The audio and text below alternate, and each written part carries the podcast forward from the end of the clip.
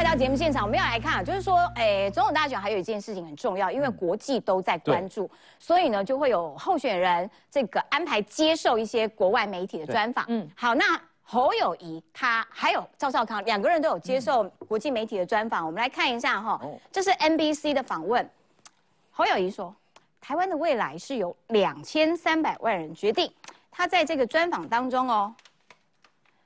台湾未来有两千三百万人决定，两岸歧义用和平方式解决。中共从未放弃武力，它不会存在不切实际的幻想。中华民国是一个主权独立的国家，会备战不起战，持续强化国防战备，维持贺祖实力，并推动两岸互动，降低风险与敌意。如果把名字遮起来，这像不像是民进党讲的？我要 请教一下苏培，你分得出来吗？所以现在不只是柯文哲要走。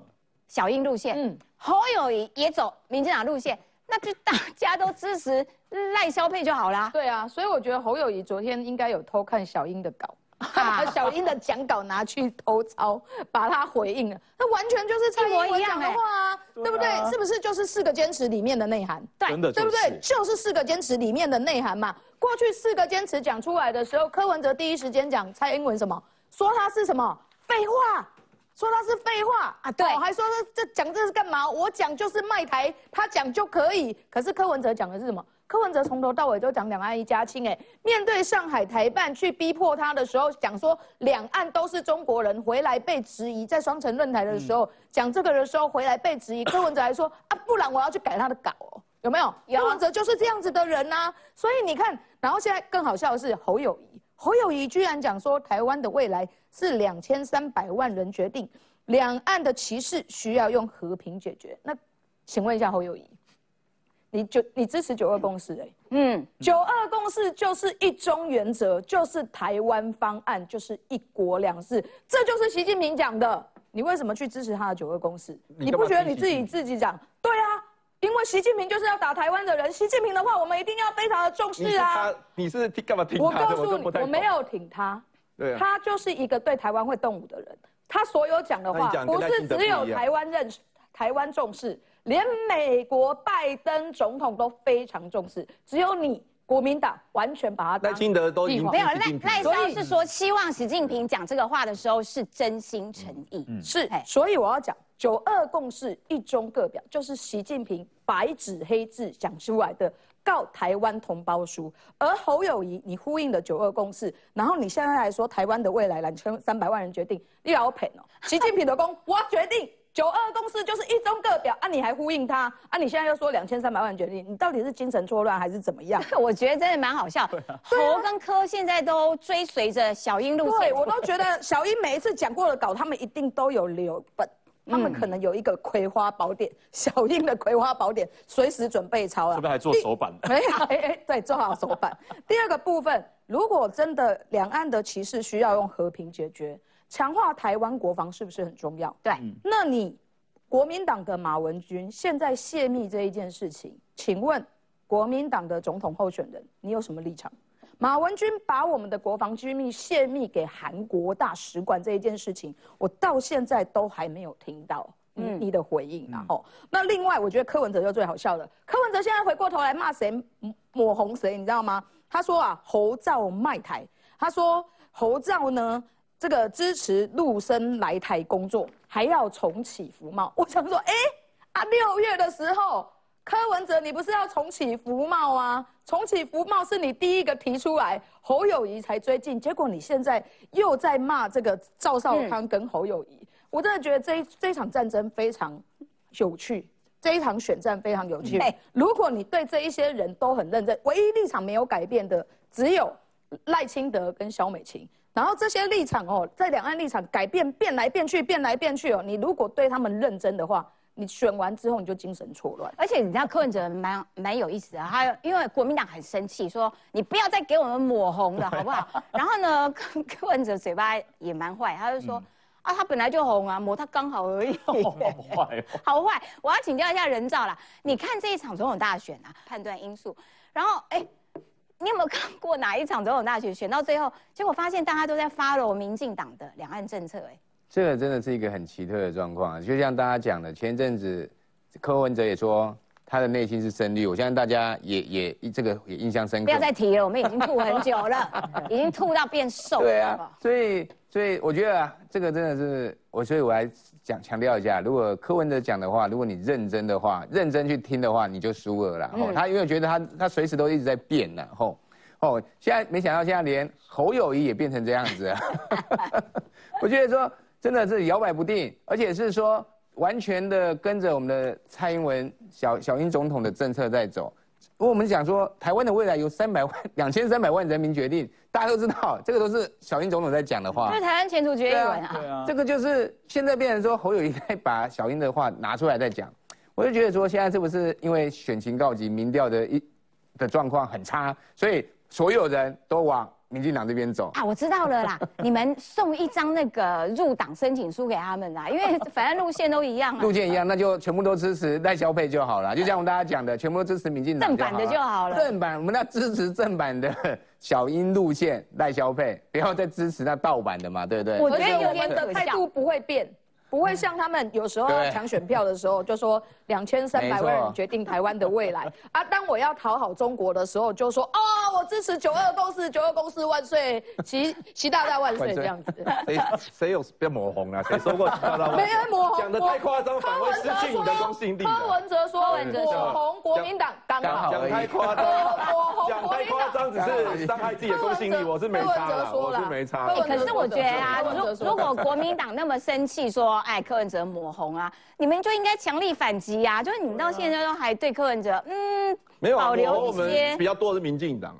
因为九二共识，如果还要大家要听我讲的话，我就好。我们没有要听你讲，没有。但是你讲一直抹红。说柯文哲抹红的是侯友谊跟赵少康，说柯文哲。可你刚刚也有抹红啊。所以你看很清楚嘛，叶元之因为还希望柯粉的票，所以就不敢骂柯文。不是，我在侯友谊跟赵少康现场是听到柯粉的票已经不会来了，所以他就骂柯文哲。你看国民党是不是精神？叶元之应该还是希望柯文哲来站台。不，这跟我希不希望无关的。兄弟登山，就事论事。政治努力，他的看板底。底板还是谁？还是还是柯文哲？这 个有可以没有东西讲了，是不是？连底板都可以讲。好了，这个抹不抹红，真的是我们可以选民自己来判断。选民自己判断嘛，继续看他们兄弟登山，各自努力。嗯，那其实最近还有一个非常火热的话题，对，就是北一女的国文老师站出来说，哎。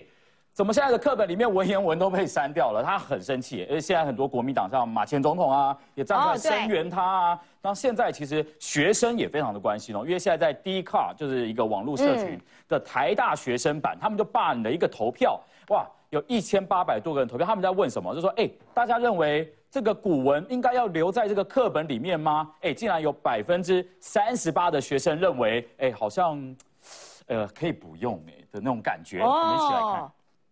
我觉得要删好了，因为我不喜欢国文，可以不必删了。一零八课纲怎么改比较好？大家看法都不同。而删除十七篇古文，包括顾炎武的《廉耻》、荀子的《劝学》等等，引起北一女中老师欧桂芝不满，形容是无耻课纲，也引起台大学生关注。网络上发起投票，一千八百一十四名台大生，百分之三十八认为古文是国文教育相当重要的一环，百分之二十三认为古文的俘虏思想是一种洗脑教育，百分之。三十九认为没意见，毕竟就是我们以古为鉴呐。就算你觉得它是比较一个陈旧、比较古板的东西，但是还可以有，还是有一点参考价值在。课纲有它呃的目的性，删除是 OK 的，对。但是就是说，呃，老师或者是学生如果真的有心的话，还是可以。很轻易的找到那些文章来念嘛？民众各有想法，而台大学生有人举例：当你改报告时，发现大学部同学文字书写能力极差，不得不惊叹阅读古文的重要性。有人不否认部分古文还是很有哲理，但有同学提出不介意要不要读古文，不过读更多不一样的文学作品，有深入探讨也很好。在国中其实学习文言文这些的文本，它只是一种素材教材，真正的还是回归到教学者本身，他如何去带这篇文。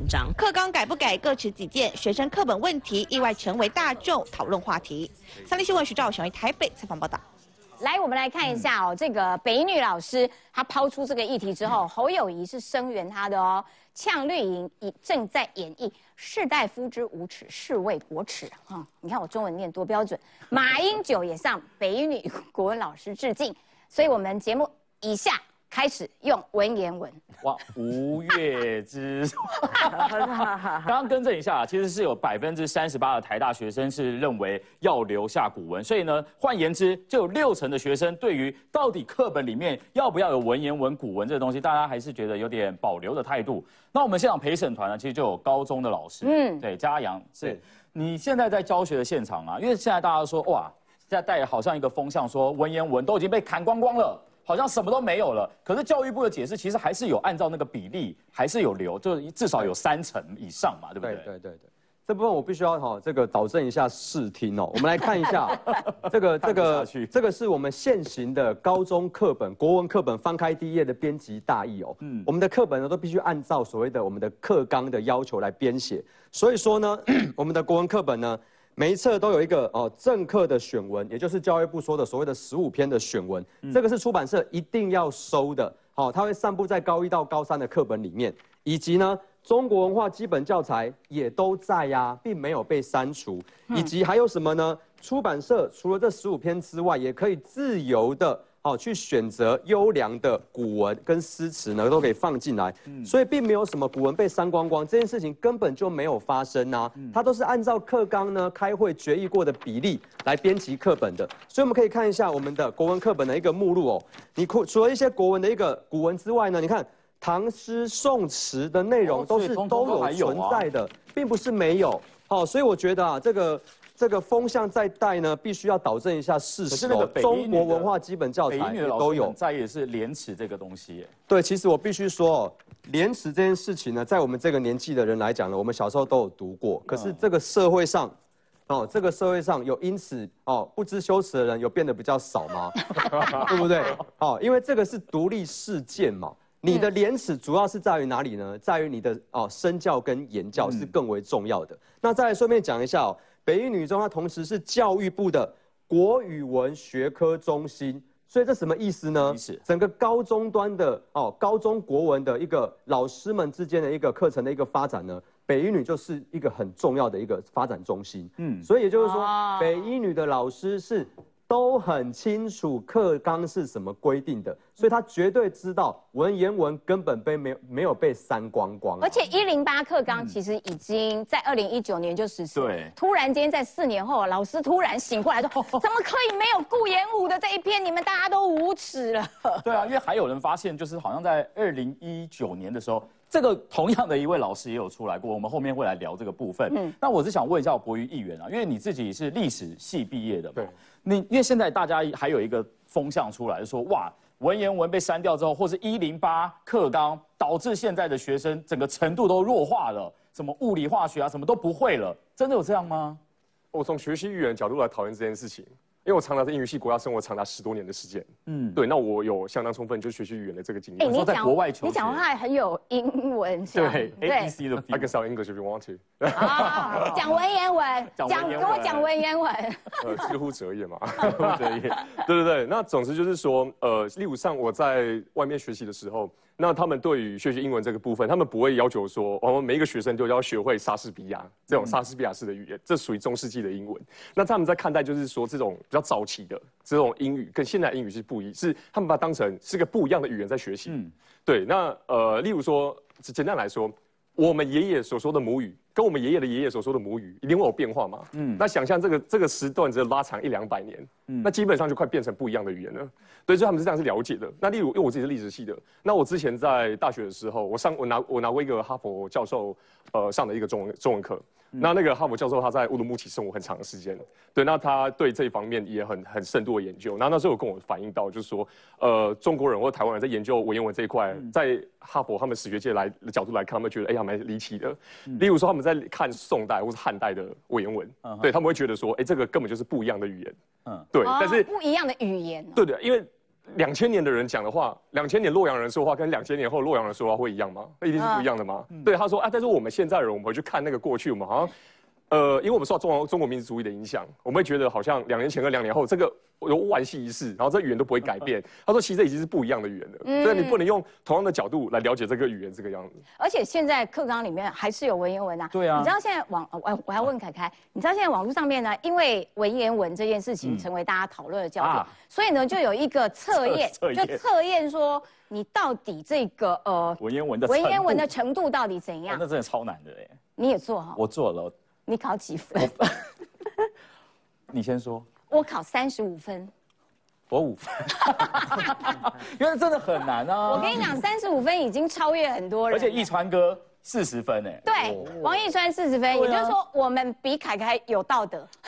对，满分几分？满分一百分，一百分。但是中位数是 三十分，哦，所以我三十五分已经到达顶标。我是底标。对，他是底标。好，我们来看，因为网络啊讨论这个话题讨论的非常热烈，就来看看嘿，柯文哲也声援了，他说，嗯，你看他存在两千年的东西有他的道理，所以也是挺这个呃北女这个。呃，老师的立场哈，然后呢，欧桂芝老师，这个老师叫欧桂芝，他就被爆出来说，他到香港去研习的四千字心得曝光，他的结论就是港台青年要归乡啦，哈，诶，把台湾弄得跟香港一样，我觉得，嗯，可能多数的台湾人不会很同意啦。然后呢，他曾经也发过微博的影片，他不用台湾人使用的字眼，他用中国的。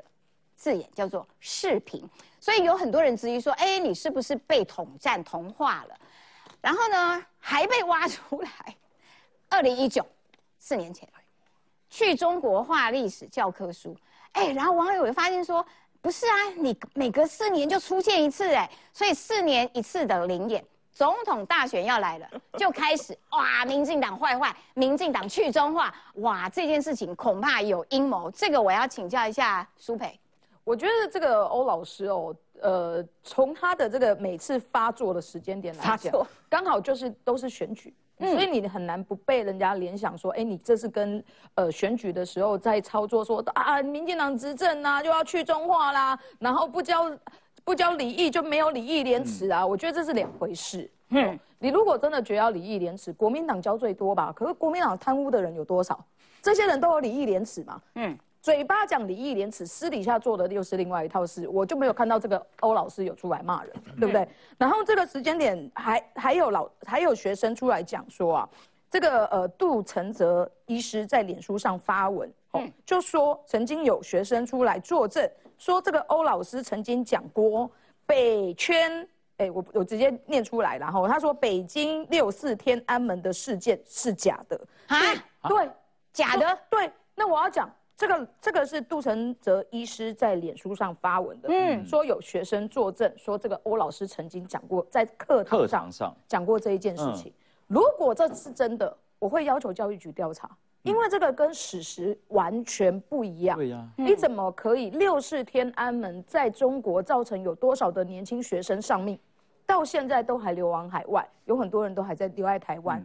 这件事情就是铁铮铮的事实。你欧老师可以因为你自己的意识形态讲出这样子的话，然后让去影响错乱学生，我觉得这是非常不可耻。而且，请问你讲出这样子的事情有廉耻吗？嗯，我我讲真的，你有廉耻吗？不要讲顾炎武的那那个文言文啊。昨天我在看到，前两天我在看到这个这个新闻的时候啊，我跟小月姐的反应一样，顾炎武。这是下面党是谁？你攻下面为 你们这些道德沦丧之人啊！对，我完知道，你知道吗？但我没有觉得，因为我忘记顾炎武写的这个连词，我就不叫不支持。我没有啊，所以我觉得这是两件事情，你也把它太严重。然后我比较在意的是，如果这个学生讲的是真的，嗯，那你这个老师真的是非常的有问题。哎，我觉得顾炎武先生。应该也会感到相当紧张，说哈，原来我一篇文章会导致后代 不知廉耻，每次四 每每四年选举就会出来一次。对，而且廉耻这件事情一定要念那一篇才有廉耻，没有念那篇就无廉耻，这个也很奇怪啦。好，那也因为这件事情呢，嗯，引起了广大网友的讨论。欧老师今天也发声了，他说没有人需要为为立场道歉。对，这句话讲的太对了，但是呢。呃，教学其实不是布道大会啦，就是事实就是事实，而且也不需要因为一篇文章，然后否定了所有人呃对于廉耻这件事情的这个认知啦哈。好，然后所以有很多的这个呃，这就是杜承哲医生，你以为他在骂克刚，其实他在招魂，就是很多人都有发表自己的意见呐哈。台大教授就说，哎，道德沦丧的元凶，不改顾炎武在世也没有用啊，等等等等的。好，那现在呢？就有人在挺这个呃欧老师，或者是骂欧老师这样子的言论，然后呢，就因为两边吵来吵去，所以呢，有学生要蓝网军停止攻击，因为他可能就是觉得欧老师的发言不是很深得他心，所以他就哎反对欧老师，结果蓝网军就攻击了他，结果赵浩康说，哎国民党的网军哦，哎我先了解一下。国民党的网军不就是林北好友跟许哲斌吗？对呀，原志啊，你们的副总统候选人失忆了？你没有啊？那个许哲斌，他是不是国民党说？是是林北好友的朋友，是不是国民党的？我们只能用公开的揭露资讯来评论这个事，因为他已经进入司法程序。那之前他是讲，他是国民党的党，因为林北啊，可是不是网军啊？他是因为林北好友，他想要下车，他是党工，然后经营网军。然后说跟跟你们，但是但是我说真的啦，网军民党真的许哲斌，因为民党网军真的厉害很多，许哲斌有有数千个，对啊，上千个账号，因为活着的账叫蔡英文不要用网军攻击他，所以我我是觉得民进党去打我们这个真的讨不到便宜，但是但国民党有网军也是比较弱啦。我的网真的会比真的有，真的有也比较弱。我觉得许哲斌会跟你抗议。对啊，我哪里弱了？许许哲斌一夫难敌，那个许哲斌把一颗蛋搞到那个蛋价一直涨，一直涨，一直涨，有那么厉害哦？有啊，苏菲，你真的太谦让了哈！你们的网军不遑多让啊，这是事实。你们的网军不遑多让，太谦让。好，现在蓝绿两边为了网军而吵架，我们要请这个小玉说公道话。因为呢，检方不是起诉了这个许哲斌跟林北好友吗？嗯。然后因为许哲斌他被查出来说他的手上有数千个是活着的账号，嗯，啊，这个不叫网军哦。对，呃，事实上这个许哲斌跟这个林北好友都被交保嘛，但是检方其实是有意见，而且检方还认为说你包括了这个林北好友林林呃，就是林北好友应该要求处重刑啊，因为事实上他其实可恶的地方，呃，是他等于。其实他们真的是诈骗集团啦，因为你就是讲说这个，我们那时候为了为了那个呃。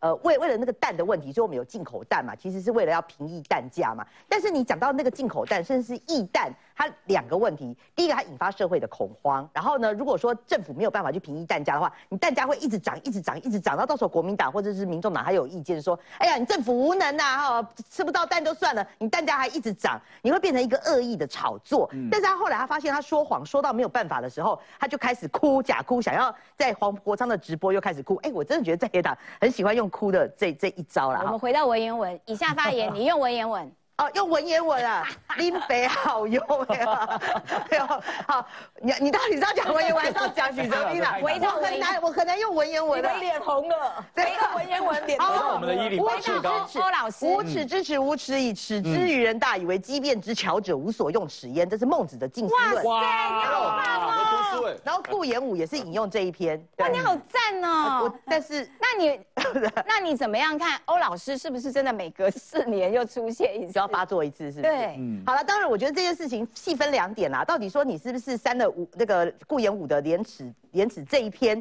然后就单子整个我们的课纲就变成没有廉耻？我觉得这个话太重了。我觉得他犯了一个错误，你要去说服对方的时候，你不要用那么重激动的字眼，那你这样子会让另外一边会会会觉得听不下去，因为他太。太激进了哈。那第二个就是说，到底我们文言文跟这个古文的比，文言文跟白话文的比例，我觉得胡适一定很想站起来跟他辩论啊。对，要不要胡适那个新五四运动？五四运动，哎，发现我是有读书的。嗯，对，五四运动，好，你你这个这当然是我们讨论了很久，但是我觉得刚刚那个老师说的对，就是说，我觉得他把。就是有点那个太片面了。教育部只是拿掉了几篇，但是事实上，他你要如果你学生要课外读，或者说你想选读，你是可以的。学校要教也是可以的，不是说哦把它拿掉了，然后我们就从此好像那个文革时代你什么都不能念，不是这样的。就是说，因为学生还是有空间。譬如说，他们认为说荀子那篇太难了，或者说荀子那篇可能大家不知道，你学完也觉得荀子为什么都要写那么难的？对，所以你坦白讲，现在荀子讲了什么，我都完全不知道嘛。那你学这个这个可能就反而没用，对不对？那我最后要讲了哈，我就说那个哈有两件事情。第一个哈，你真的是讲说那个廉耻的事情啊。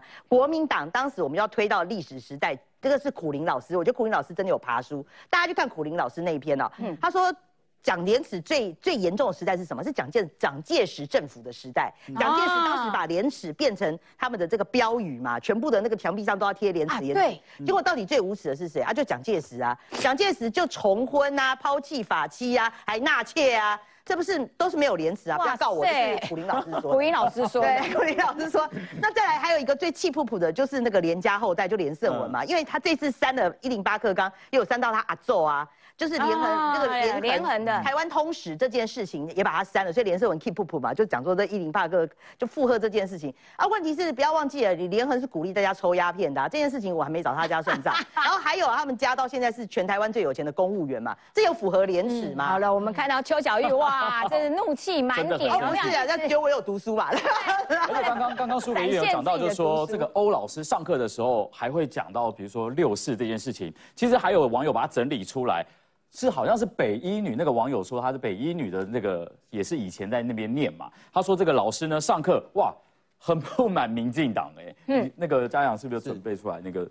对，其实这个部分哈，就是说网友都已经有有说了啦。那确实我们其实，在老师在课堂上教书的时候，讨论到政治是是不是尽量要避免啊？绝对要避免哦，这个是一件很恐怖的事。我觉得这个。欧老师是欧老师嘛？对，嗯，他非常勇敢。我觉得这个如果一般应该早就被调查了吧？嗯，那我要再再讲一下，其实其实这文言文哦，我觉得已经是假议题了。你知道为什么吗？因为国文老师，我们来看一下哦，可不可以这样？其实呢，国文这一科哦，从小学到高中，它都是时数最多的一个科目。对，所以老师只要有心的话。你绝对有足够的时间去补充，好，廉耻也好，所有的古文，你有兴趣对学生有帮助的那个去补充。那真的被弱化的其实是什么？你知道吗？什么？你要被弱化也绝对不是国文科哦，而是自然科学。国文一科就二十学分，自然科学有物理、化学、生物、地科四科，总共才十二学分。好了，化学老师，对对对，不是，对，不平。各位有没有买台积电的股票？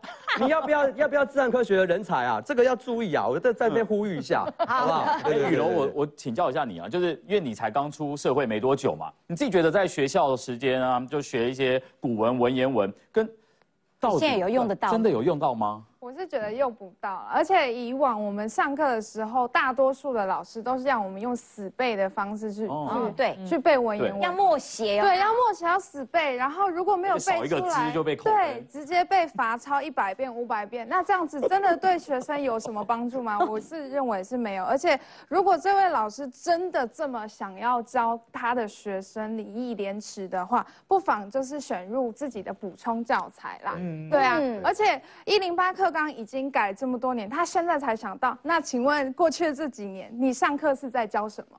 对，对啊。那那四年对啊，还是他是其实在暗示各位，就是他以往教的北一女学生，并没有学到礼义廉耻等等等等。哦，原来他在黑他学生。对啊，那那这样不是就是哦？因为我没有我没有教礼义廉耻，所以哎，我过去的教的学生哎没有礼义廉耻哎，糟糕了。那老师你。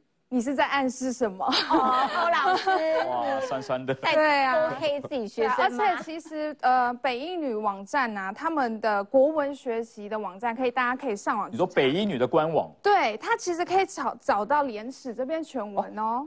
就已经放在网络上了。没错，他可以放到网络上。那他拿出来骂是在骂？老师，你不知道吗？老师，你自己不知道，你自己的学校网站有这篇文章吗？嗯。那老师，礼义廉耻呢？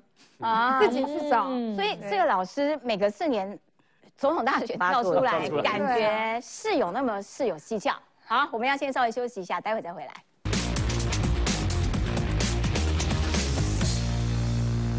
好，继续回到我们节目现场。哇，现在要拼选举，大家都要抢票，尤其是年轻人的票很重要。那侯康佩呢，在上个礼拜就抛出了一个石破天惊的一个政策，就是鼓励青年来购屋，让年轻人可以很容易的买房子。我们来看一下他们提的政策内容。好，他们是说呢，如果你是四十岁以下的年轻朋友，你第一次买房子的话，一千五百万内全额贷款，而且。不用投期款，哇哇哦，听起来很棒哦。嘿，然后再来呢，宽限期是五年，所以这五年之内，你每个月就缴一点九万啊，不好意思啊，但五年之后你可能就要变成缴七万、六万到七万，那种非常的多。好，但是很多人啊，听到这个政策，乍听之下都觉得哇，好有吸引力哦，哇，我现在可以买房嘞，很轻松就可以买，不用存投期款了。那现在呢，各界都开始出现不同的声音了，像是呢，我们正大的前教授张金二，他就说，哎。这个政策明显的是忽略了年轻人的还款能力的哦。如果他们还不出来，这是爆发很大的一个风险，有可能会变成什么？台湾版的次贷危机。哇，哇，讲的蛮重的。那不只是学界，包含了房产业者，他们也提出一些质疑啊。他们提出什么？这恐怕会加剧高房价的问题。因为刚刚提到了一千五百万可以全额贷款，等于说什么？一千五百万接下来可能会变成买房子的一个楼地板。没有，接下来可能就不会再看到一千三百万的房子，一千两百万的房子，全部都一千五百万起跳，哇，房价不就越来越高了吗？然后再来呢，全额贷还会有违约的风险，那这个风险谁来扛？全部变成公股行库来承担呢？因为你五年宽限期之后，刚刚就讲了，月还款要报这么多，叠叠高这么高。哎，那如果五年之后一个月要付六七万，付不出来，然后房子就会变法拍，法拍耶。哇，那这个得利的到底又是谁呢？所以，我们现在很多青年朋友在这个现场，我们想问一下，Sarah，你有买房子了吗？目前还没有。那你看到这个政策，有被第一时间有立刻被打动？眼睛超亮的，因为就想说，哎，那不就是我吗？然后就赶快开始研究相关的配套。因为你四十岁以下嘛。对，然后，哎，对对对，然后就想说，哎，OK 哦，因为一千五这个价格好像也还算是一个大家目前可能如果要。可能要成家立业会去看的一个方向，但他最确实这个标准还是拉的有点高，因为我们一开始本来要自己存头期，可能还是看一千以下的。就是如果年轻人不靠长辈的话，如果你要自己在首都打拼，然后要存到头期的全额，其实很难的。那认真去了解之后，发现就算还有五年的宽限期，可是五年之后，我一个月缴五六万、六七万，我在五年之内，我薪水也不会。四倍跳，五倍跳，突突然我就变成月薪五十万，好像还款就很简单的感觉。那到时候还不出来，是后康要帮我还吗？哎，那我我请教哦，因为这个政策抛出来之后，确实是讨论度蛮高的啦，在网络上面也是一样吗？对，网络上面大家很多就是。一开始大家会立刻注意到这个前面的几个数字，包括免头期这个号召非常具有新鲜感，而且它很具有社群上面的所谓关键字的动能。但认真去了解里面的所有的配套之后，很多专家学者或是各方，其实大家就会提出不同的意见，包括可能最大图利者可能会是建商啦，或者是他最后可能会让一些本身就是包租婆或是就是投资客的人，他可能会利用。青年人头的方式哦，对，就我一定这个模糊或者漏洞对啊，我一定可以找到一个地方转弯，因为厉害的永远都是既得利益者嘛。那青年人用年轻人当人头，对，这个其实是一个操作起来应该不会这么难的事情。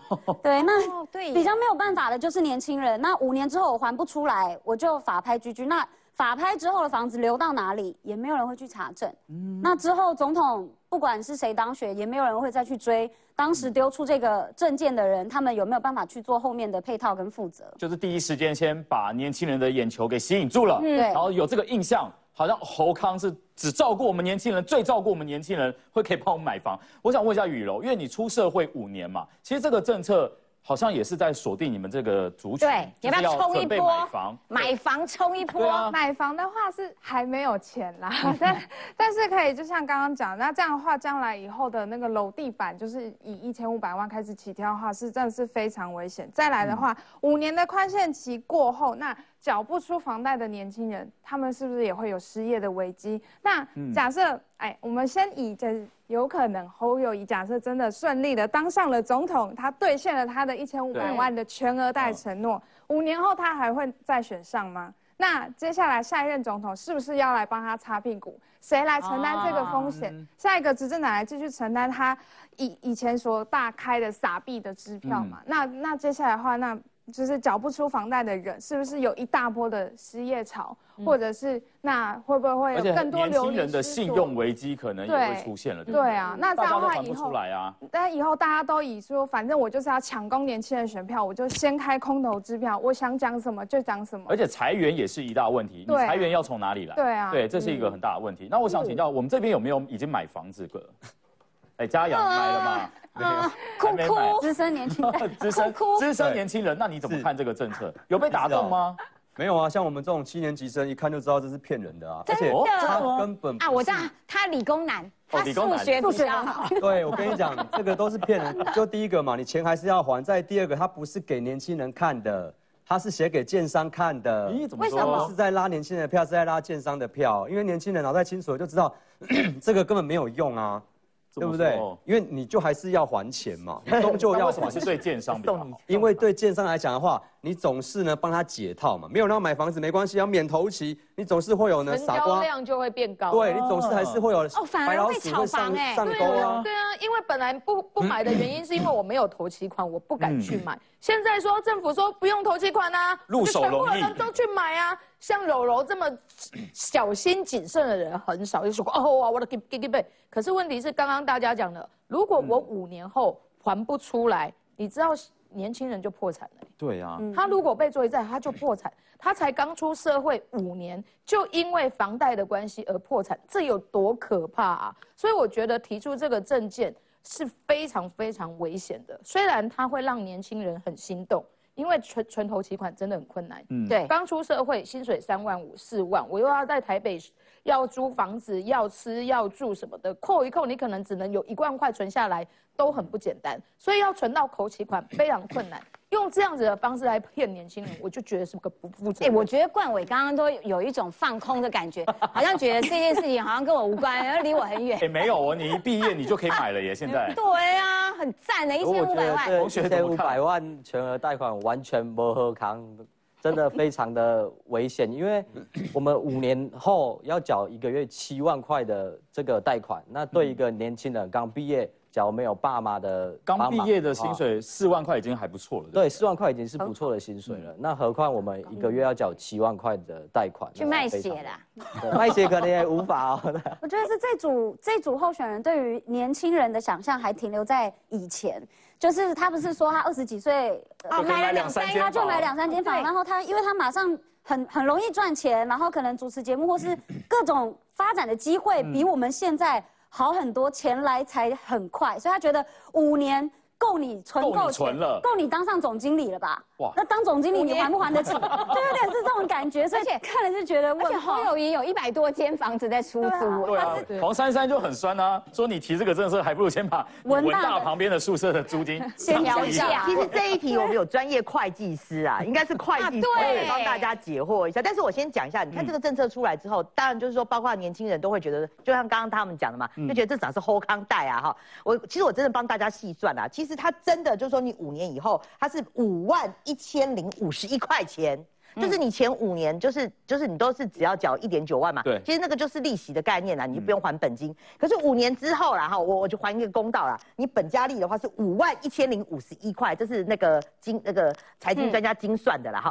那那按照财经专家的说法，就是我们的房贷。跟你，你最好不要占你本薪的三分之一，不然你你这一辈子，你从头到尾这辈子，你不能失业。比如说像你是工程师，竹科工程师，你不能无故被裁员，你不能生病，你家里不能有任何的事情。而且是贷多少？三十年吗？三十年，他这是三十年我起跳这样子。对，那所所以呢，你要想想看哦哈，如果说按照我刚刚讲的哈，你呃就是你的薪水啊，你的房贷只能占你的三分之一，那就大家算嘛，你要十五万，你要月薪十五万的人。这个你的生活生活才能够维持基本的，对对才能维持基本。哇，他们要十五万，不是连议员薪水都没有十五万。哇，会计师，会计师，来来来，这个真的就像刚才大家说的，其实讲的非常有道理哦。因为这个政策哈，真的，嗯，看得到，但但但我真的也是思考，就是真的是对要建商的票，真的是土地建商啦。因为真的是变成说一堆人，年轻人，他可能刚出社会，不明就里。然后就去背了一个一一千五百万的房子，就像现在很多年轻人可能因为买不起房子，他去背一个车贷一样，哦，嗯，他就是这样子背着车贷，然后很辛苦过日子。但是以后如果这个政策真的实现了，那以后他不是背车贷，还是背一个一千五百万的房贷，哎，那个压力是比车子还重更多。以后可以看到一堆年轻人信用破产，然后发生次贷危机，这些房子都。都要去被拍卖，然后我们的公股银行都要去背这些债。那请问这个让会让台湾的经济会有很大的影响哎，因为我们站在经济学、经济理论观察来讲，这个是非常不可行的。因为我们在理财的部分一定要思考到未来这笔钱到底能不能还得了，这个是我相信这年轻人才是最关心的哈。所以现在呢，我觉得说侯康在在开这个政策支票，他只是为了要吸金而已，所以。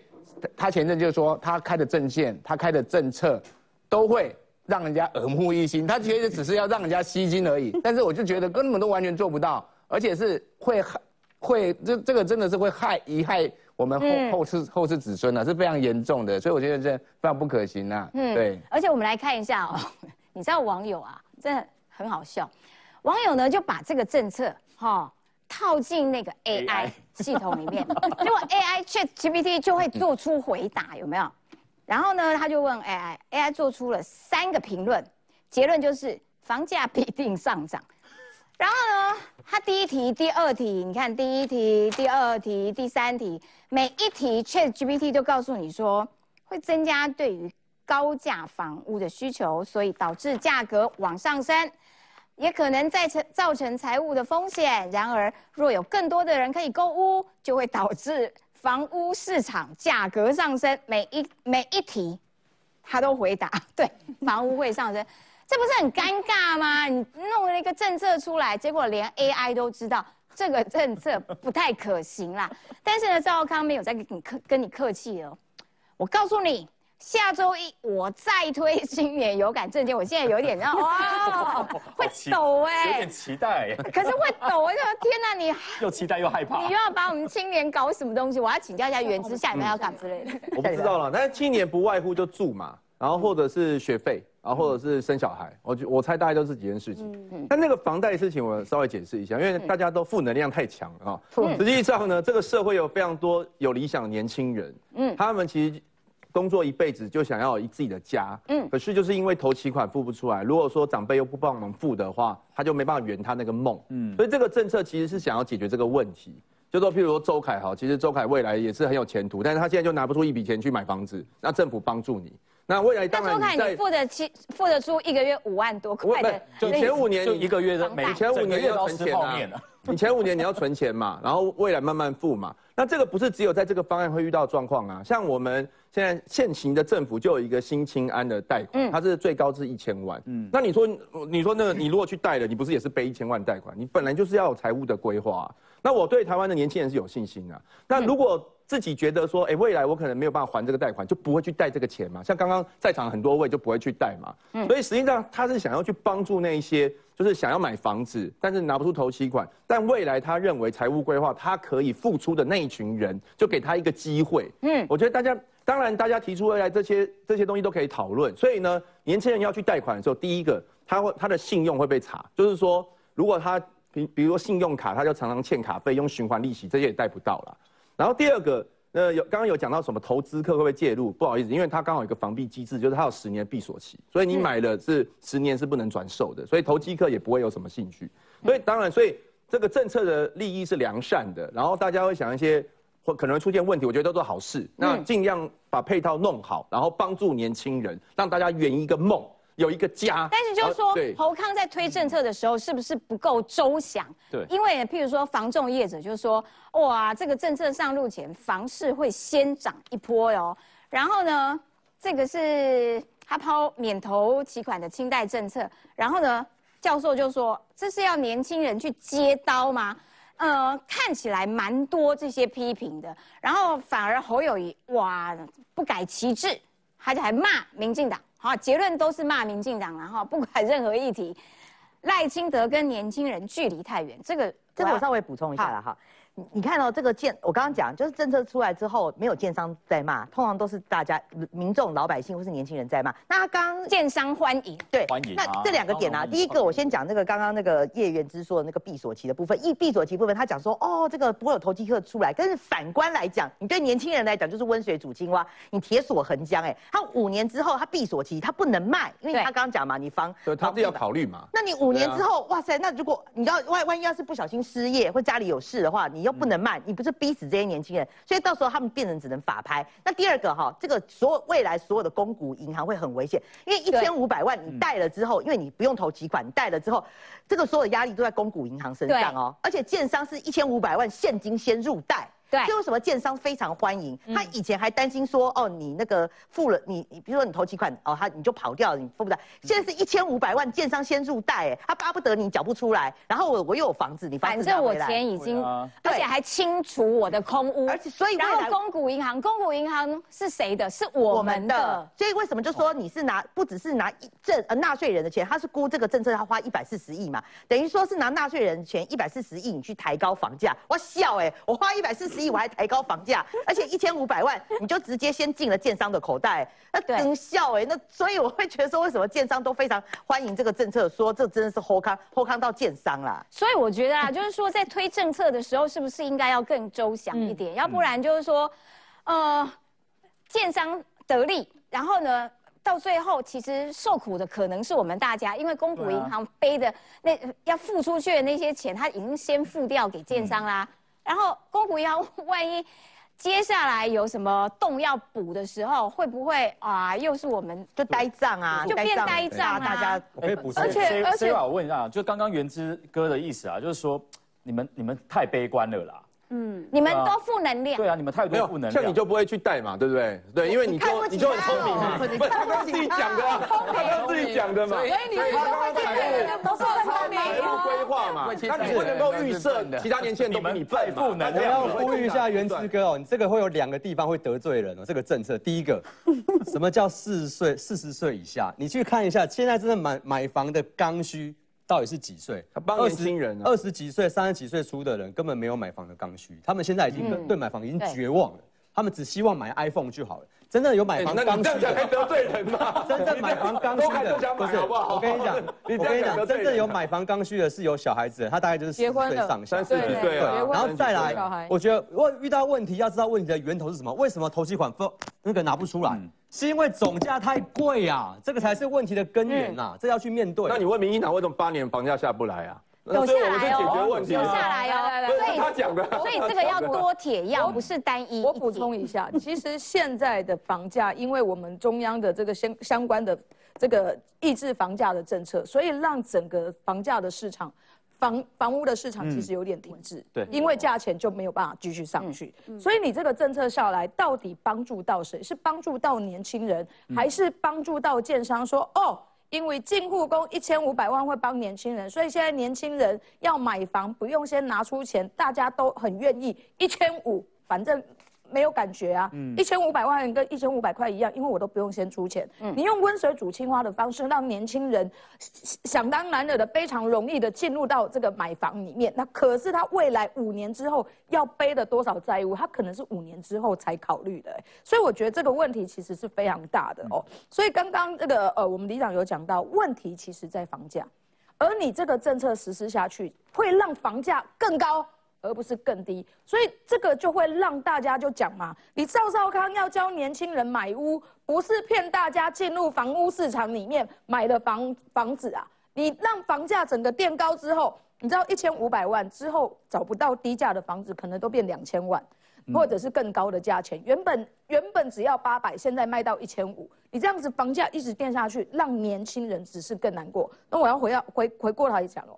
你知道我自己现在住的房子啊，总价当时我买的时候就大概是一千五。你知道我到现在要缴缴的金额一个月啊，缴的金额是将近十万块。我也是前哇塞，为什么？因为我前我我的那个免税呃，就是免利息的的的时间比较长。嗯，对，你的宽限期比较长，你后面你要加的。利息加本金就会变高了，往后延。对，所以你要知道，其实你在后面其实没有比较轻松，你前面爽，后面就完了。是，所以你你现在就是政府教你年轻人前面爽，后面好你赶扣啊！你侯友谊可能只当四年，后面当后面也不是你当了，然后后面的总统来帮你收拾善后嘛。我觉得另外还有，我要讲一个。谢国良的证件，大家各位记得哦。哦，去年选基隆市长的时候，骗年轻人说投给谢国良，送你哥哥了。结果嘞？结果嘞？没有了，哥哥了要变牌，或者是到现在完全这个证件没有加，没有充电站。对啊，所以我觉得不要再骗人了，讲一个年轻人能够享受得到。因为房子的问题其实有点麻烦，它不会是单一一铁药，它应该要。多重铁药，然后让那个房价不要再持续的往上涨。其实现在因为房市的交易哦有一点冷，嗯，所以它冷的话就没有了那个上涨的空间，所以它大概就维持在这个地方。所以我觉得啊，就是说，呃，有政策给年轻人当然是很好，但是还是要思考更完整一点，不要搞到最后年轻人哇欲哭无泪，就这个得不偿失啦。休息一下，马上回来。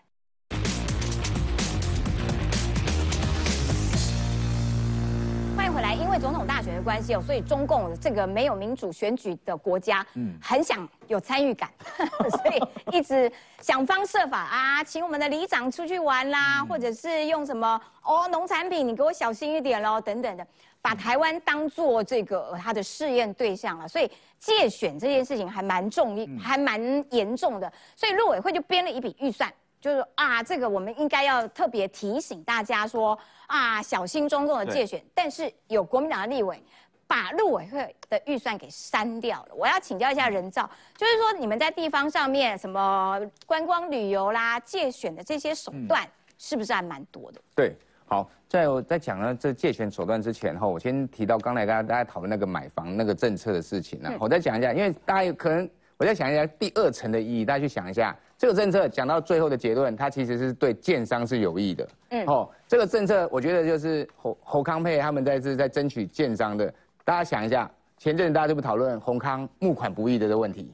哦哦，所以会不会这政策推动出来以后，会有很多后面的大金主就开始往这边靠了？大家要支持他，以后他们的房子就会很好卖了。哈，我觉得这个是可能是第二层比较深的一点含义啦。我这边做一下补充哈。好，那接下来就回来拉回来这个借选的这个问题吼，就是大家其实都知道，一直一直以来啊，我们在地方上跑，一直以来，每次只要到了选举，就会很发现都很多的里长，很多地方的士绅都会被招待去中国玩。嗯，这个这个这一直都一直有那样的状况吼，然后大家都知道，这个游戏规则就是这样子，它就是你只要买机票钱，你只要出机票钱，可能七千八千。哎，到那那到那那边就落地招待，甚至到那边以后，他还会额外再发零用金给你，把你这个机机票钱再补回来。还有零用钱？有，有可能你位阶高一点，你过去还有零用钱可以拿回来。哦，所以这个这个其实，在地方借选的，每次到了这种选举，不管是像去年的呃县市首长的选举，然后今年的总明年的总统选举，一直都一直以来，大家常常都看到，哎，这里长。怎么？你现在又要出国了？嗯，哎，前日两个月前你才刚出国，你怎么这阵子你又要去大陆了？我们常常在跑地方行程，常常都听到这样的事情。然后他们现在的手法又变得更精进了。以前还会发一个类似类似我们那样旅行旅行团的那个简介了。哦，现在他们都不敢了，他们就比较不敢，他反而用口耳相传的。哦，口耳相传的这样状况，所以我觉得这个影响地方选真的很大。我是觉得说这个一定要阻止。然后我觉得说我们的。政府一定要去编预算来去挡这个事情，我觉得这个是非常重要。有啊，看起来陆委会是有编了六百多万的预算，但是很好玩哦。国民党的廖婉如跟谢依凤，脏话的谢依凤，他们就提案要动这一笔预算，然后噼里啪啦写了一大堆，哎，中文有点差，完全看不懂他在讲什么。反正总之他就是要冻结陆委会的预算了。嗯，我们刚好有脏话人，哎，脏话的博宇，哎，你们脏话的立委动，而且他的理由是说，哎，你陆委会因为。陆委会是在提醒大家要小心，中共有借选哦。结果呢，他们这个提案的理由是说什么？哎，你们这样子会有点捕风捉影的嫌疑啦。你们要解释你为什么你说人家借选啊？哎，你们的脏话的，哦，其实他这么想其实不会很意外啊，因为我自己，因为我自己，呃，我们自己议会里面大家都同事嘛，但我自己就是说有他们那边阵营的人，他们自己就有在讲，他说其实现在这件事情正在上演啊，就是说有，他们自己知道，当然知道啊，他们为什么要动这个预算？嗯，他为什么动？反过来动？就像你们刚刚说啊，叫我民众来决定啊，为什么他们要这么做？对啊，那其实因为议员他地方就是我们自己议员同事会讲嘛，就是说，哎，某某代表或是某某里长最近在讨论说他们要到对岸去旅游，对，他们会跟他说，哎，最近是不是先不要做这件事情？就是说，陆委会现在这个动，就是国家在讨论选举在讨论这件事情，你不要去做。然后刚好他又刚好，而且他那个选区的议员，然后现在又有这件事情发生，对吧？那时候我觉得那个答案应该明了。嗯，哎，里长，真的很多人去吗？哈哈哈哈哈